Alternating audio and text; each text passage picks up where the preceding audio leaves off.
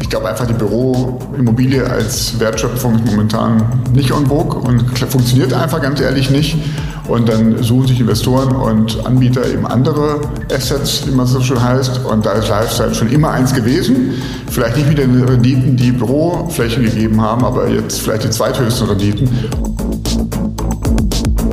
Insofern muss man komplett umdenken und es ist nicht heute dieses Jahr mal Laborgebäude, nächstes Jahr wieder Büro und dann wieder Labor. Das müssen wir schon auf mittelfristig mehrere Jahre ausrichten. Sonst wird sich das sowohl finanziell nicht rentieren als auch von dem ökologischen Abdruck. Das ist der Immobilieros-Podcast von Immocom. Jede Woche Helden, Geschichten und Abenteuer aus der Immobilienwelt mit Michael Rücker und Yvette Wagner.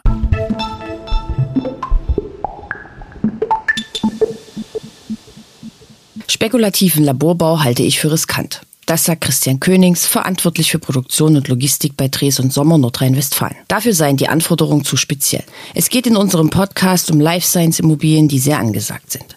Wir sprechen über das Label Life Science, das momentan auf vielen Büroimmobilien prangt. Über die Definition dieser Assetklasse, über die Fokussierung auf den Laborbereich, Regularien namens GMP. Christian erklärt, warum der Markt sehr volatil ist und warum der schnellste Projektentwickler die besten Chancen hat. Ich lerne, dass es den Beruf des Laborplaners gibt und dass sich alte Logistikhallen zur Konversion in Life Science nicht eignen. Bevor es losgeht. Life Science spielt auch bei unseren Veranstaltungen immer wieder eine Rolle. Einfach mal auf immocom.com schauen. Da findet sich unsere Veranstaltungsplanung. Immocom ist zudem eine Full-Service-Agentur. Unsere Leistungen finden sich ebenfalls auf der Homepage. Wer Fragen hat, gern bei mir melden. Mailadresse ist in den Shownotes hinterlegt. Und nun viel Spaß mit Christian.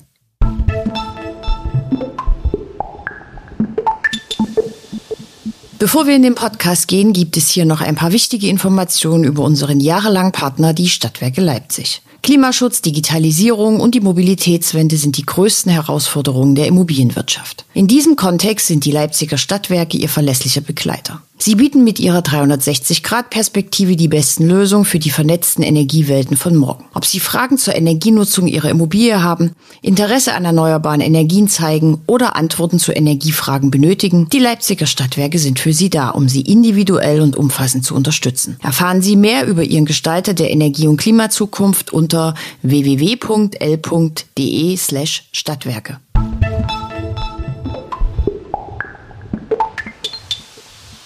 Immobilieros Podcast heute in Düsseldorf. Mein Gesprächspartner kommt allerdings aus Köln. Wir haben uns gerade über den Stau unterhalten. Christian Königs von Dres und Sommer. Hallo. Hallo, Yvette. Guten Tag. Eigentlich dürfte die Vorstellungsrunde jetzt ausfallen, weil wir haben schon mal einen Podcast zusammen gemacht, aber äh, ich glaube nicht, dass den jetzt alle gehört haben. Mittlerweile haben wir ja auch ein paar Hörer dazu gewonnen, hoffe ich. Ähm, willst du vielleicht noch mal ganz kurz sagen, was du machst? Mache ich gerne, danke. Ja, mein Name ist Christian Königs. Ich bin klassisch gelernter Bauingenieur, als Diplom es damals noch gab und habe als Student schon bei Dresden Sommer angefangen und bin seitdem auch bei Dresden Sommer geblieben und bin momentan beruflich in der Verantwortung für ganz Nordrhein-Westfalen, für alle Kunden und Projekte aus dem Bereich, wir nennen das Produktion und Logistik, ganz grob alles, was Industriefirmen ähm, sind oder Industriekunden sind, mit einem Leistungsportfolio, den wir als Hessen Sommer eben haben. Also der, genau darum wird es dann auch ähm, gehen. Was mir auffällt, äh, ich habe jetzt schon ein paar Podcasts mit Dres- und Sommerleuten gemacht. Irgendwie alle haben schon im Studium bei Dres und Sommer angefangen. Also Fluktuation gibt es bei euch nicht, oder? Gibt es schon, aber ich glaube nicht bei den Alteingedienten. Ja, ich, ich muss wirklich sagen, ähm, als Student angefangen, ich fühle mich pudelwohl, ich sehe gar keinen Anlass, gar keine Idee, überhaupt zu wechseln. Irgendwo ist bestimmt auf der Welt das Gras vielleicht ein bisschen grüner, aber wenn man doch zufrieden ist, ist so ein hohes Gut, dann ist alles in Ordnung. Und so geht es mir. Und so bin ich auch zufrieden. So, dann haben wir jetzt auch noch mal Dres und Sommer gelobt und gehen jetzt mal in den Inhalt. Ich möchte mit dir so ein bisschen über äh, den neuen heißen Scheiß reden, Life Science. Ähm, wann gehört für dich eine Immobilie in diesen Bereich? Das ist kein klar abgegrenzter Begriff. Aber im Prinzip ist es alles das, was äh, mit Leben zu tun hat. Also Gebäude, Produkte, die irgendwie mit der Medizintechnik zu tun haben, mit der pharmazeutischen Industrie, mit der biotechnologischen Industrie, manchmal auch mit Chemie. Das sind alles äh, Gebäude, die für die Menschen etwas herstellen, produzieren oder forschen, wo wir dann Mehrwert im Leben von haben. Also da wird jetzt keine Handyforschung gemacht, sondern wirklich am, am, Menschen, am Leben, an Lebewesen. Und das ist so die Wissenschaft, die dahinter steht. Ähm, wir haben das definiert immer als äh, Begriff, dass wir sagen, wenn es so um Hilfe für Menschen, Medikamente, Produkte, Spritzen, Spritzenverpackungen, Spritzenverfüllungen, das sind alles Themen, die wir als Life Science Projekte, Life Science Gebäude sehen oder Immobilien sehen. Okay, der Begriff ist ja sehr en vogue. Man liest ja jetzt auch überall, Investoren konzentrieren sich darauf und Healthcare, über Healthcare reden wir aber heute nicht.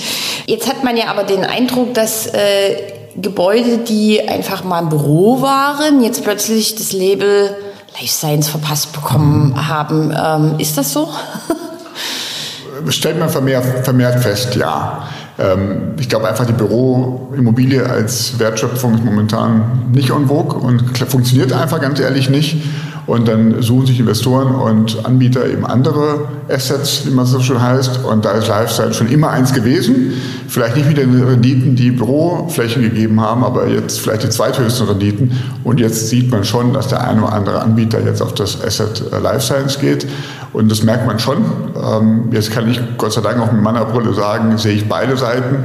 Einmal das Life Science im Eigenbedarf von den großen Konzernen oder mittleren Konzernen und jetzt eben auch als Asset-Klasse.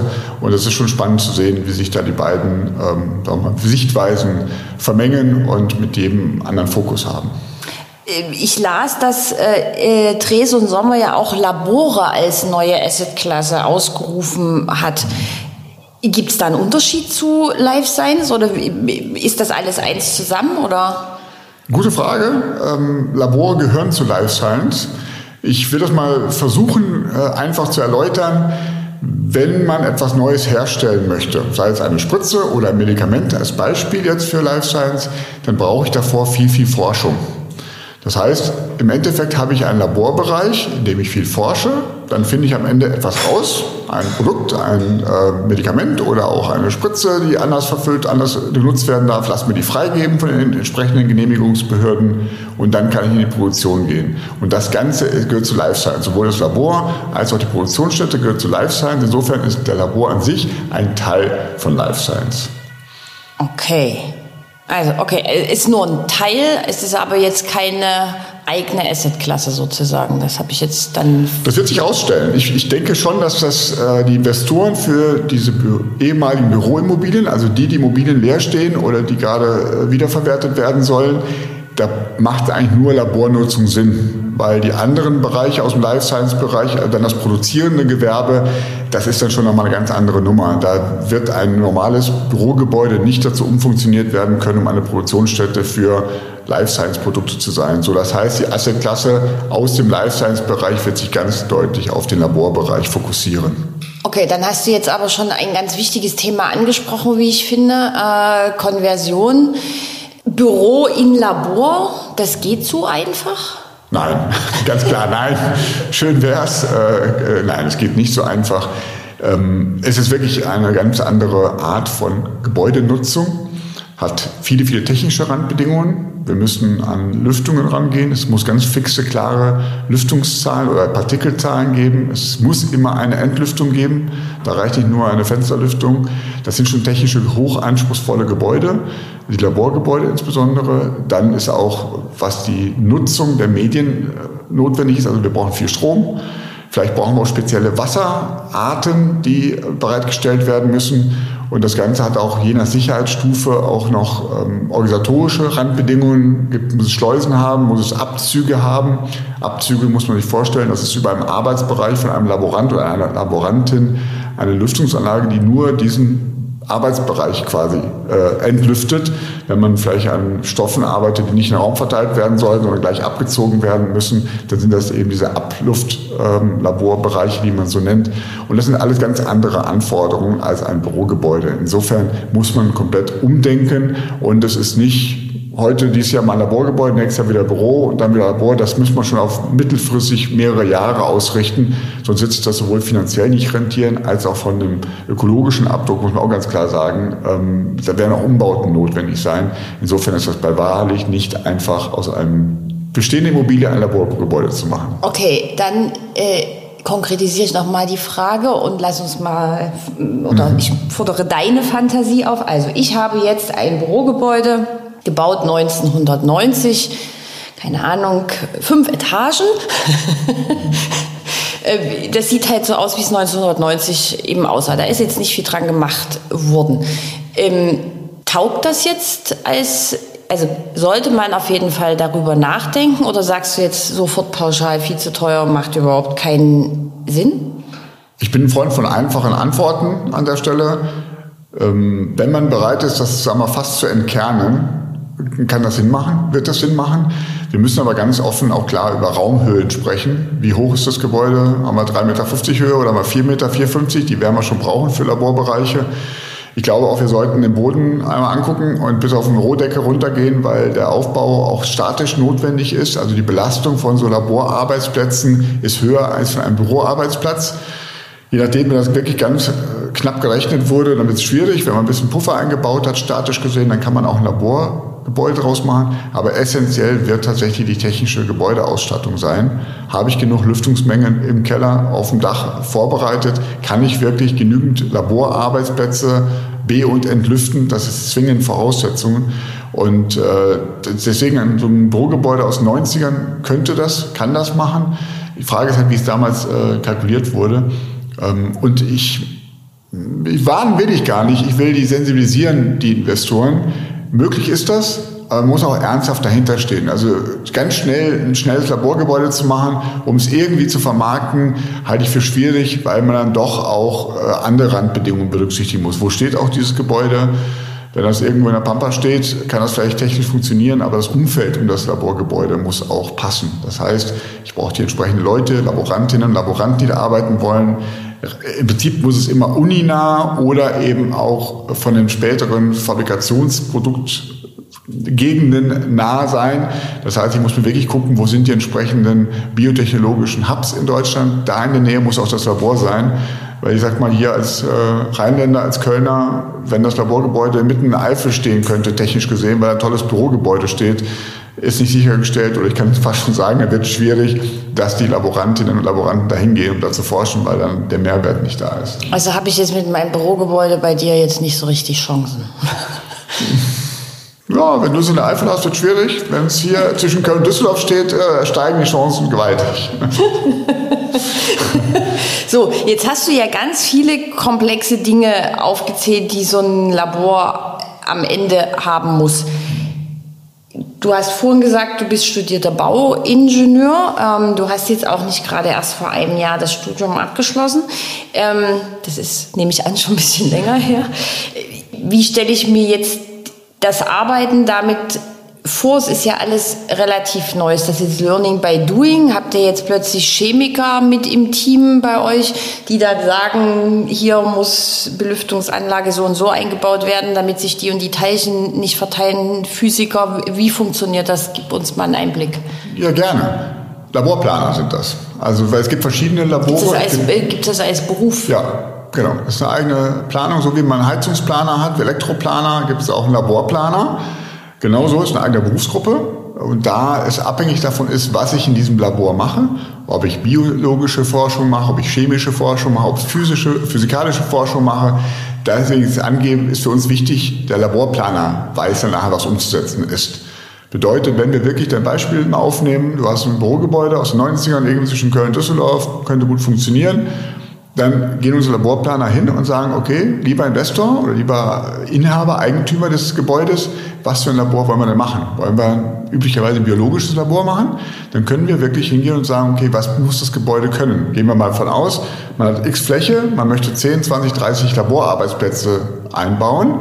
Dazu gehören auch Auswerteplätze, Büroplätze, die dafür notwendig sind, um das, was man forscht, die Ergebnisse auch auswerten zu können. Anhand dessen kann man wirklich kalkulieren, wie viel Luft brauche ich, wie viel Strom brauche ich, welche Gerätschaften sind notwendig, wie sieht eine Labormöbelausstattung aus. Also der Laborplaner plant auch die Labormöbel. Und anhand dessen kann man dann kalkulieren, okay, ob das Gebäude das können kann oder nicht kann. Man will Luftmengen äh, definieren, man, würde, man muss natürlich auch gucken, kann ich die Luft auch entlüften aus den äh, Ebenen, aus den Gebäuden. Das wird man alles berücksichtigen und genau sowas mache ich dann mit meinem Team. Wenn also jemand kommt und sagt, ich habe eine Idee, dann würden wir es durchrechnen, durchkalkulieren, Kosten daneben schreiben, auch schauen, wie lang könnte so ein Ablauf sein. Halbes Jahr, Jahr, zwei Jahre, drei Jahre, je nach Komplexität. Und dann kann man gemeinsam entscheiden, gehen wir das Risiko ein, gehen wir den Invest an. Und das sind so die üblichen Vorgehensweisen. Und wir ich insbesondere in dem Fall, aber wir als Sommer haben genau diese Laborplaner und auch die TGA-Planer bei uns im Team, sodass wir wirklich eigenhändig kalkulieren können, was muss das Gebäude können und kann man das mit dem bestehenden Gebäude abwickeln oder nicht. Labormöbel, wie stelle ich mir das vor? Das sind bestimmte Arbeitsplätze, Tische oder gehören da jetzt auch, ich sage jetzt mal, Mikroskope und ja. irgendwelche technischen Gerätschaften dazu? Beides. Also beides ist genau das. Labormöbel ist erstmal der ähm, Tisch ge gemeint, der sieht ein bisschen anders aus als ein Büroarbeitstisch, aber genauso wie ein Büroarbeitstisch, da man Tastatur und Monitor hat und ein bisschen was zum Schreiben, so ist ein Laborarbeitsplatz darauf ausgerichtet, dass man mit Pinzetten arbeiten kann, dass man mit Kanülen arbeiten kann, dass man mit ein bisschen Spritzen arbeiten kann. Je nachdem, welche Sicherheitsstufe, gibt es dann eben auch diese sogenannte Abluft, wo ich dann mit den äh, Sachen, die ich da forsche und die ich da arbeite, in diese Abluft gehe, damit die ab Gase bzw. die äh, Reaktionen, die dadurch entstehen, gleich abgezogen werden von der Luft. Und so muss man sich das vorstellen. Das ist quasi wie so ein kleiner Arbeitsplatz, die Möbel sehen ein bisschen anders aus, sie müssen auch gut gereinigt werden können. Das heißt, da muss täglich gereinigt werden. Sauberkeit ist ein ganz, ganz, ganz wichtiges Thema. Deswegen haben die andere Kanten als ein Büroarbeitsplatz. Die sind äh, leichter abwaschbar, sind auch von der Verschluss her anders mit Gummilippen und sowas, dass wirklich kein Staub überall reinkommen kann. Und das sind eben andere Möbel, als man es üblicherweise kennt. Aber ich glaube, wenn jemand in eine Apotheke geht, so muss man sich ungefähr vorstellen, wenn man hinter der Kasse mal schaut, wie arbeitet ein Apotheker und Apothekerin. Das ist so ein Labor in einfach, aber in diese Richtung geht's. Und das sind eben auch die entsprechenden Labor Labormöbel. Und die Gerätschaften, Mikroskope und sonstige Gerätschaften, die kommen dazu. Aber genau sowas muss geplant werden, weil man muss vorher wissen, wie viele Mikroskope, welche Mikroskope brauche ich, wie groß muss damit der Platz sein. Da gibt es verschiedenste Konfigurationen, aber es ist alles machbar. Das ist alles kein Hexenwerk und man kann wirklich gemeinsam an diesen Tools arbeiten, um entsprechend die Möglichkeiten, Arbeitsplätze zu gestalten. Hexenwerk erscheint mir dabei zu sein, spekulativer, also ich baue jetzt da einfach, also wir bleiben mal immer noch mal bei meinem Bürohaus, äh, das baue ich jetzt einfach um und jetzt äh, sage ich, ich mache jetzt da, keine Ahnung, 30 Laborarbeitsplätze, wie du es gerade schon gesagt hast, und da soll jetzt äh, ein Pharmatechniker rein, keine Ahnung. Mhm.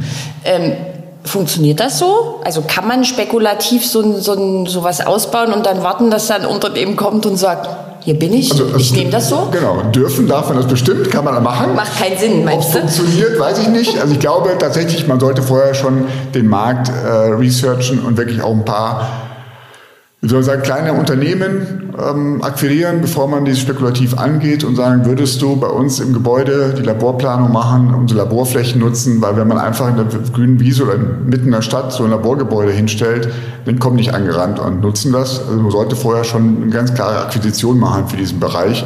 Also Plakat aushängen wie bei Maklerschaft für Bürogebäude wird beim Labor nicht funktionieren, da muss man frühzeitig rangehen. Wie gesagt, entscheidend ist auch die Vernetzung zwischen Forschung, Universität und nachher produzierendes Gewerbe. Da muss schon auch ein Link dazu da sein.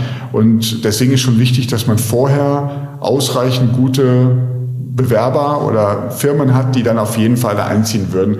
Also spekulativ kann man machen, halte ich echt für riskant. Das ist sehr spekulativ.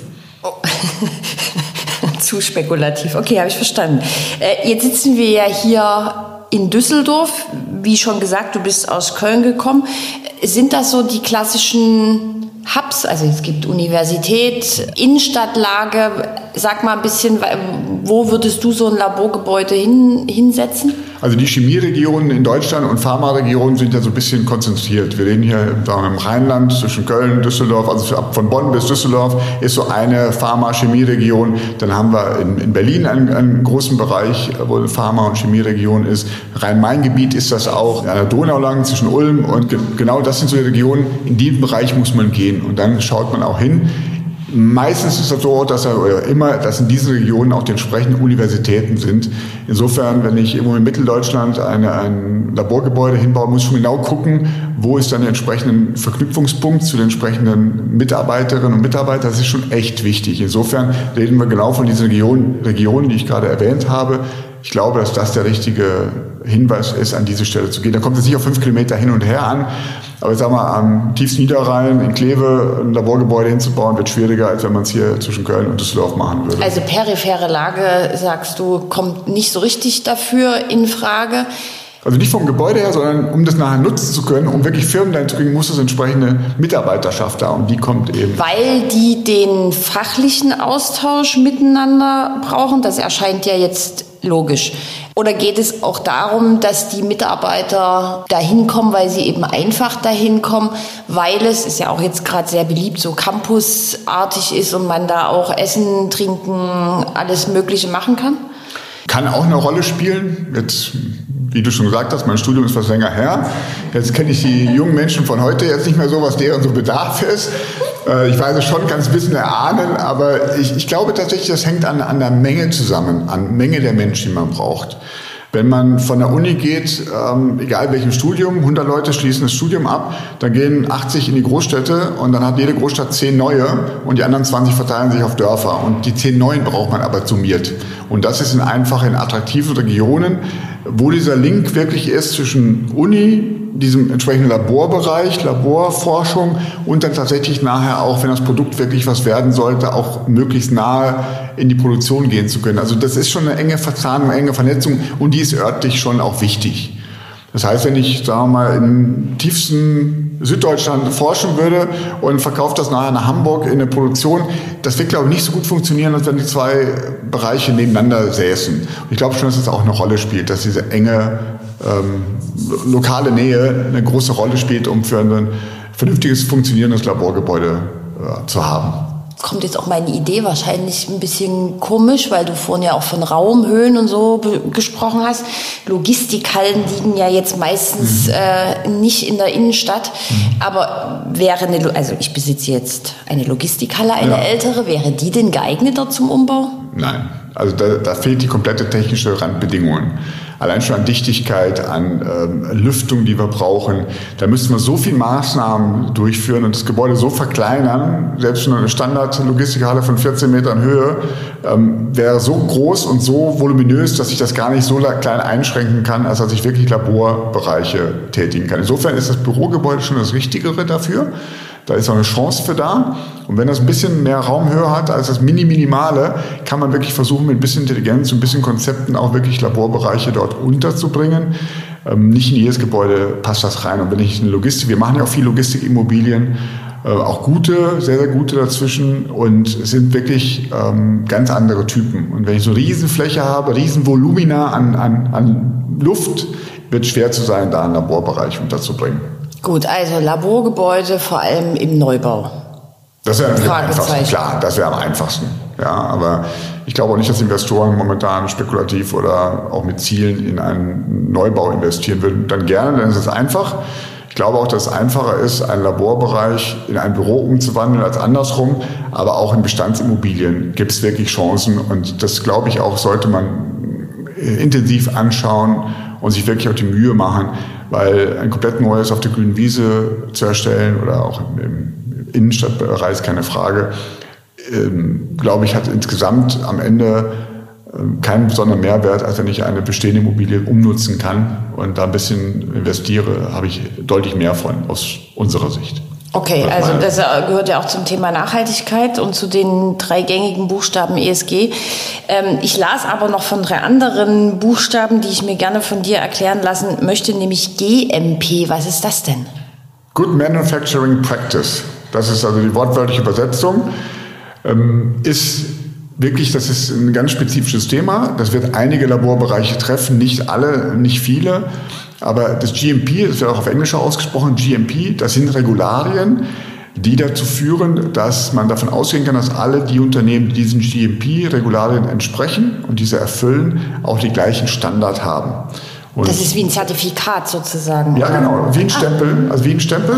Okay. Und sie werden, äh, also wir werden in, in, in, Deutschland, Europa und den USA kein Produkt auf den Markt bringen, was, sagen wir, pharmazeutisches Produkt, was nicht den GMP-Regularien entspricht. Das heißt, wenn du wirklich da ein Medikament siehst, in Deutschland zu verkaufen, dann hat das alles die GMP-Regularien eingehalten und auch übertroffen, beziehungsweise eingehalten. Und erst dann kriege ich einen Stempel, dass ich das Produkt auch nutzen darf. Und da wird äh, im Prinzip Good Manufacturing Practice bedeutet, man hat aus vielen, vielen Jahrzehnten Erfahrung so ein Handbuch erstellt mit Randbedingungen, mit Bemerkungen, mit äh, Prozessen, wie ich etwas herzustellen habe, damit es wirklich sauber ist, genutzt werden kann und keine gefährlichen Stoffe äh, beinhaltet. Und das ist sehr, sehr, sehr komplex. Und das ist auch das ist eine eigene Wissenschaft. Wie es einen Laborplaner, wie es einen TGA-Planer, wie es einen Architekten gibt, gibt es auch GMP-Berater, weil das wirklich ein ganz, ganz eigenes Feld ist. Ich nehme ein ganz einfaches Beispiel, weil es wirklich schwer zu erläutern ist. Wenn du eine Immobilie erstellst, was gerade auch über Immobilien sprechen, dann, es wird im Laborbereich nicht so viel GMP-Maßnahmen geben. Das ist nachher der Produktion erst. Aber je nachdem, was für ein Labor ist, kann es auch da schon GMP-relevante Maßnahmen geben. Ähm, dann heißt das, der Plan, den man ganz am Anfang mal gezeichnet hat und der freigegeben wurde, der wird bis zum Ende der gleiche Plan immer weiter detailliert und jeder dieser Pläne muss am Ende so GMP-Stempel haben, sodass man am Ende nachweisen kann, dass genau dieser Plan, der am Ende dem Ist-Zustand entspricht, As-Bild, wie es so schön heißt, dass der auch genauso ganz am Anfang freigegeben wurde, dass alle Regularien eingehalten wurden, dass alle Veränderungen auch dokumentiert wurden. Ich kann nicht einfach was ändern, sondern muss es dokumentieren lassen, dass es immer noch GMP-konform ist, so nennt man das, und wenn das nicht mehr gegeben ist, dann kann ich nicht weitermachen. Insofern muss ich jeden einzelnen Veränderungsschritt auch GMP-konform machen, um den auch freigeben zu lassen. Das ist ein ganz banales, einfaches Beispiel. Aber so stellen wir alle gemeinsam sicher, dass die Produkte, die wir einnehmen, wir als Lebewesen auf der Welt, sowohl Tiere als auch Menschen, wirklich auch den Regularien entsprechen und da keine Gefahr für Leib und Leben besteht. Hui, es klingt wirklich eher komplex. Absolut. Absolut. Also deswegen glaube Und das ist ein europaweites Label oder weltweit? Das ist ein weltweit, weltweit. Das ist ein weltweites Label. Ja. Ähm, und es kommt maßgebend aus den USA und die benötigen das auch, um die entsprechenden Medikamente dort auch freigeben zu, la zu lassen. Und wir erfüllen das in Europa genauso. Und sag mal, wir, wir reden ja auch von hier spekulativen Möglichkeiten, eine Büroimmobilie in ein Labor umzuwandeln. Also wenn man die GMP-Anforderungen erfüllen wird, verdoppelt das die Komplexität nochmal. Insofern glaube ich, dass wenn man wirklich momentan als Asset-Klasse Life Science sieht, wird das eher im nicht Non-GMP-Bereich passieren. Ah, okay, okay. Uh, so, und dann habe ich noch was Schönes gelesen, nämlich ein super Fast-Track-Verfahren. Also ich kenne nur Fast-Track-Chirurgie. ähm, also Schnellspurchirurgie, viele Einzelmaßnahmen verhindern im besten Falle mehrere Komplikationen. Was ist das jetzt in, also was ist ein super Fast-Track-Verfahren? Ich glaube, dass in dem Bereich der Umnutzung von Bürogebäuden zu Life Science oder Laborflächen es zwingend notwendig ist, dann auch schnell zu reagieren. Weil wenn jetzt Bewerber da sind, also kleinere Firmen, die an irgendwas forschen, ich meine mit irgendwas jetzt nicht so flapsig, was schlecht, sondern es ist wirklich schwer zu quantifizieren, was. Also die forschen an etwas und dieses soll dann wirklich auch mal vertieft werden, diese Forschung. Dann brauchen die schnell diese Laborarbeitsplätze. Das heißt, vom Schritt her müsste es so sein, dass wenn ein Investor die Idee hat, seine Immobilie umzunutzen, dass er schon mal checkt, wie, wie weit geht das, was kann ich tun, was muss ich dafür ähm, an Gebäudeveränderungen vornehmen, an technischen Änderungen vornehmen.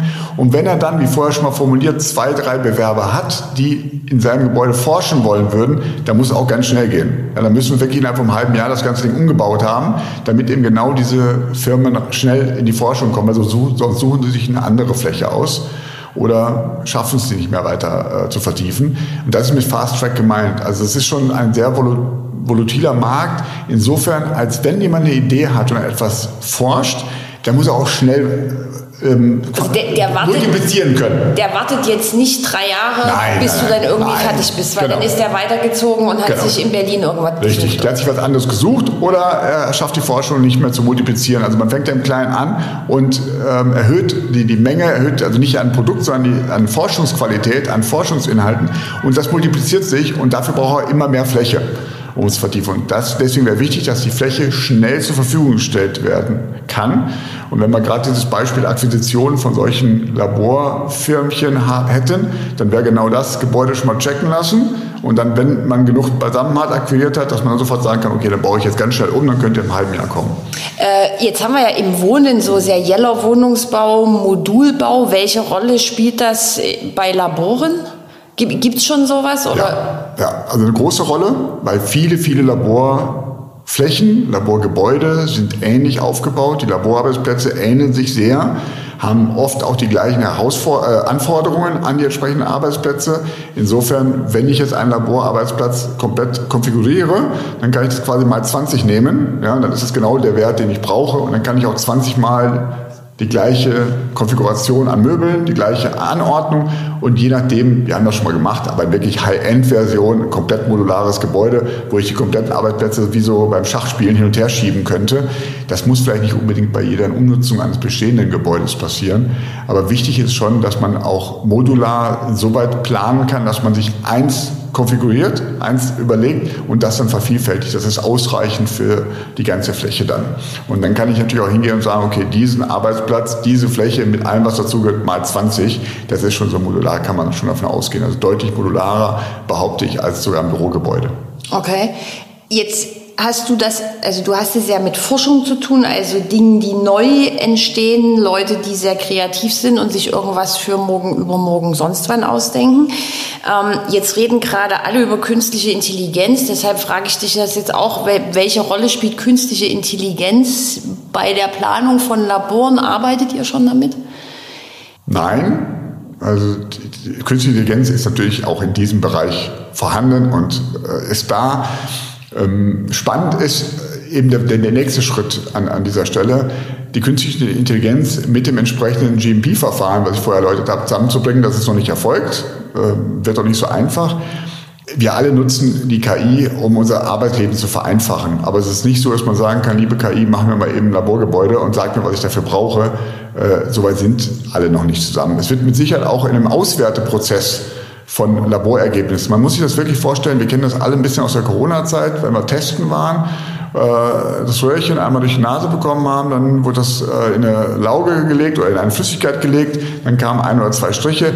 Das ist die Kleinformat zur Forschung. Wenn man das millionenfach macht, dann ist natürlich viel, viel auszuwerten. Und in diesem Auswertemodul, da gibt es mit Sicherheit schon die ersten Ansätze der KI und die Nutzung auch der KI. Was passiert mit diesen Auswertungen? Sind die Werte in Ordnung? Was bedeuten diese Werte? Das passiert schon. Aber wirklich, gerade wenn wir von Bestandsgebäuden sprechen, Umnutzung in Laborgebäude, eines der komplexesten Nutzmöglichkeiten, die man so hat, da sehe ich die KI jetzt noch nicht als große Hilfe für, diesen um, für die Umsetzung. Aber es ist da. Wir werden die in irgendeiner Art und Weise nutzen, alle zusammen. Und insofern, aber ich könnte jetzt noch kein Beispiel geben, sagen, da hilft uns die KI, deswegen ist alles ganz einfach oder schwieriger, schwieriger geworden.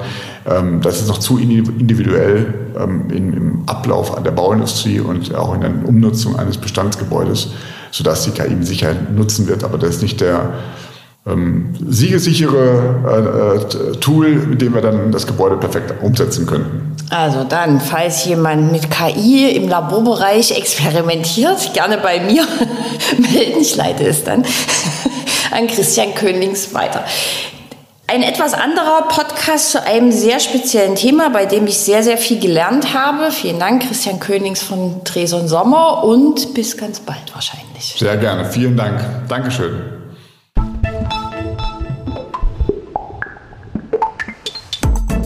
Das war der Immobilieros Podcast. Alle Folgen finden Sie unter www.immobilieros.de und überall dort, wo man Podcasts hören kann. Aktuelle News aus der Immobilienbranche gibt es unter www.immocom.com.